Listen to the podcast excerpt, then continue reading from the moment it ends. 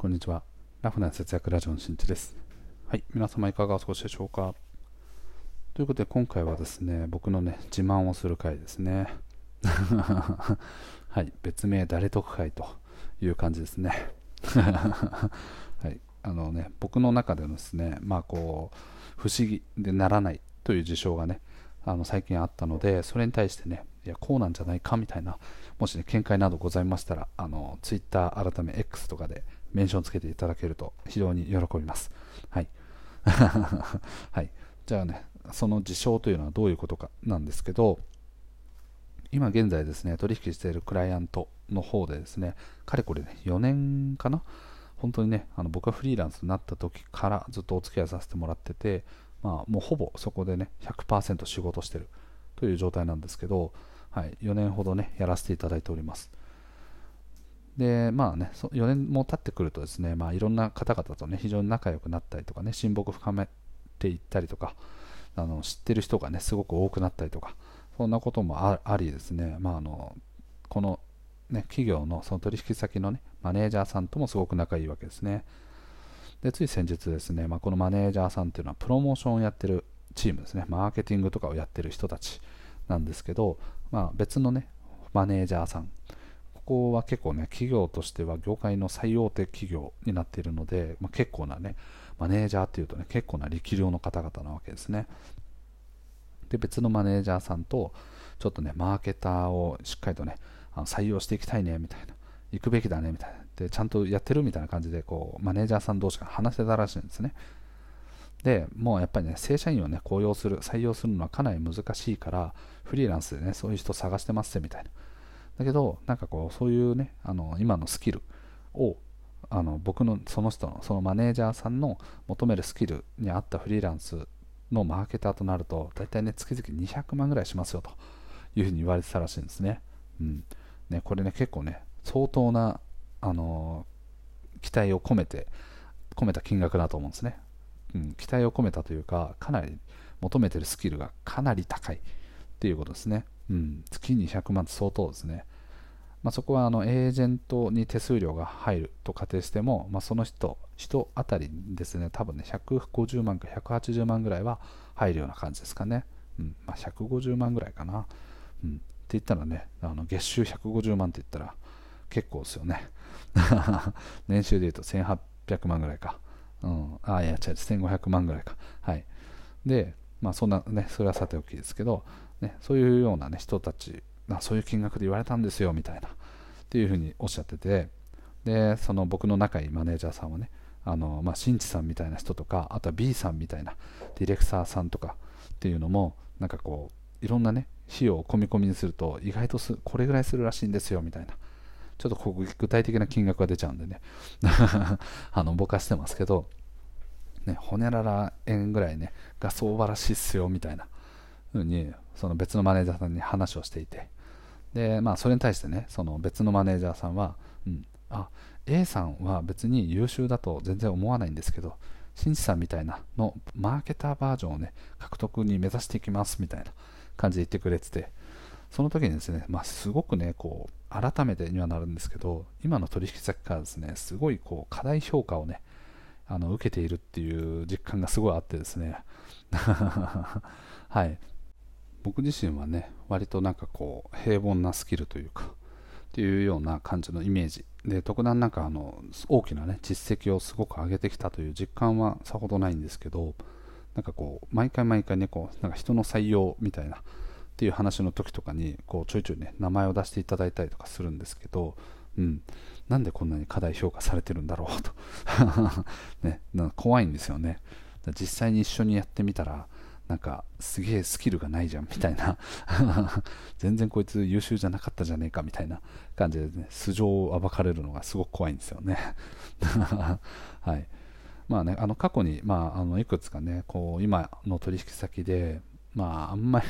うん、みんなねあんまりやりたがっていないような案件だったりとか、まあ、あの開発の規模とかがすごく大きい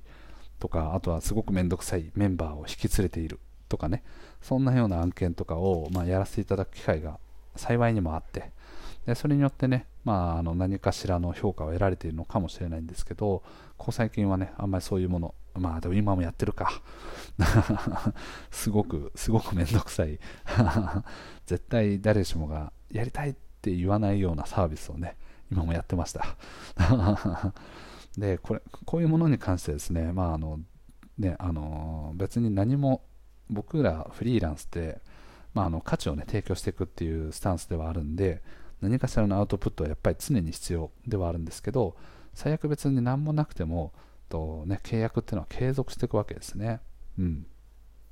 これがね契約の期間が多少ね短くなるとか長くなるとかそういうものはあるかもしれないんですけど基本的にはまあその準委任契約っていう契約形態なので担当の方からねこういうことをやってくれっていう指示のもと動いていく。みたいな。そんなような、ね、契約に一応なってるんですね。すなわち上の人たちとかその自分をねこういやこう契約してくれている窓口の人ですね。が万が一、まあ、指示をね出していなくてでこっちが動いていないとしても別にこっちに過失があるわけではない。っていう感じですかね。ですけど、まあ、僕はもうなんか、はいまあ、4年ということ、うん、でもあれだな。だいぶ初期の段階からなんか自由にやらせてもらってましたね。これか。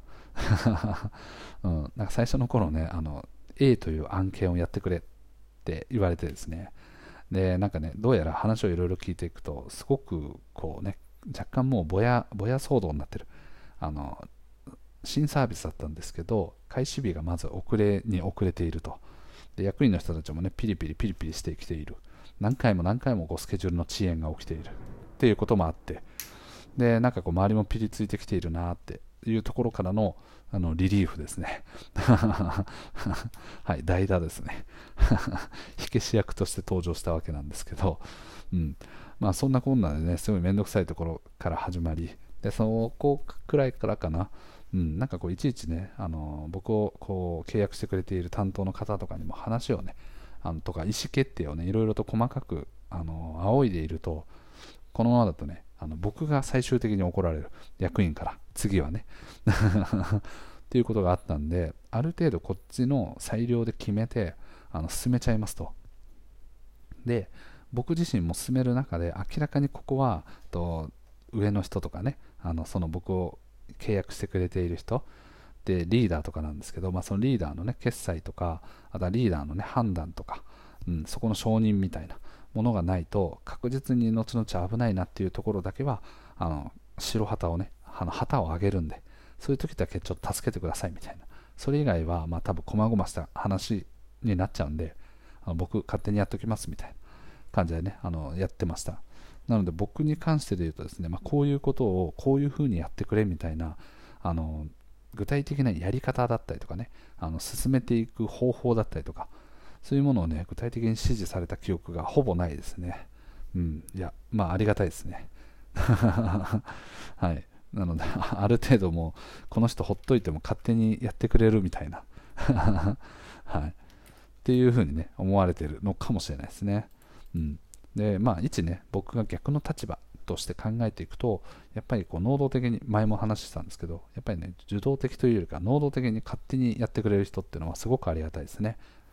もちろんね、あのその人の好き勝手やりすぎて、こちらの意向を全く組まずに、好き勝手やられちゃうと、もうそれは暴走になっちゃうんで、ダメなんですけど、もうこっちがね、やりたいこととか目的っていうところを話した上で、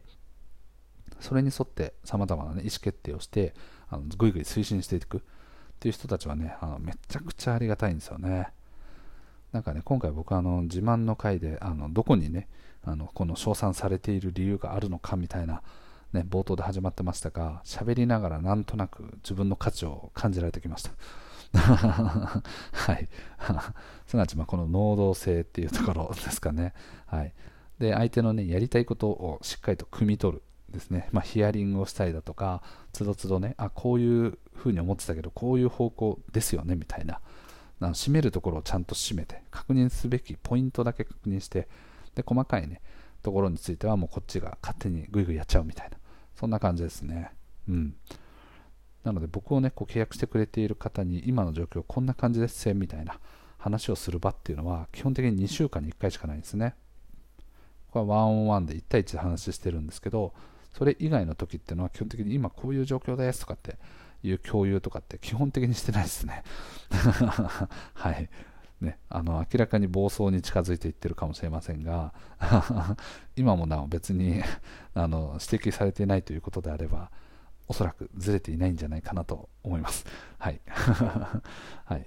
という感じでですね、まあ、あの非常にねあのまたあのそういう課題評価をあのいただいている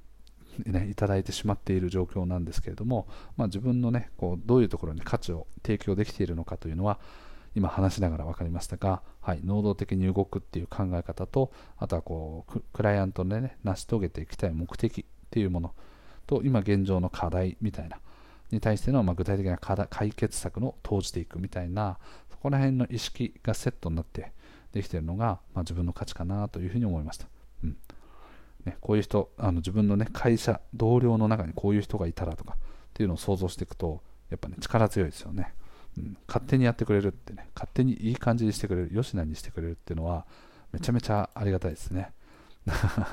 はい。なので、そんなこんなでね、あのここ最近あの、いいことありましたよというお話でございました。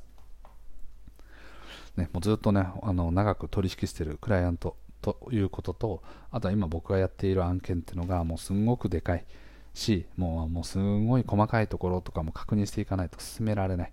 ていう状態にあるので最近ねモチベーションがうーってなりがちなところではあったんですけどこれからもねあの今回の件をねモチベーションにしてそしてさらなるねこう自分が提供できる価値の範囲を広げていくために自己検査をね頑張っていこうと思いました。はい。ということで今回の配信は以上です。最後まで聞いてくれてありがとう。また聞いてね。バイバーイ。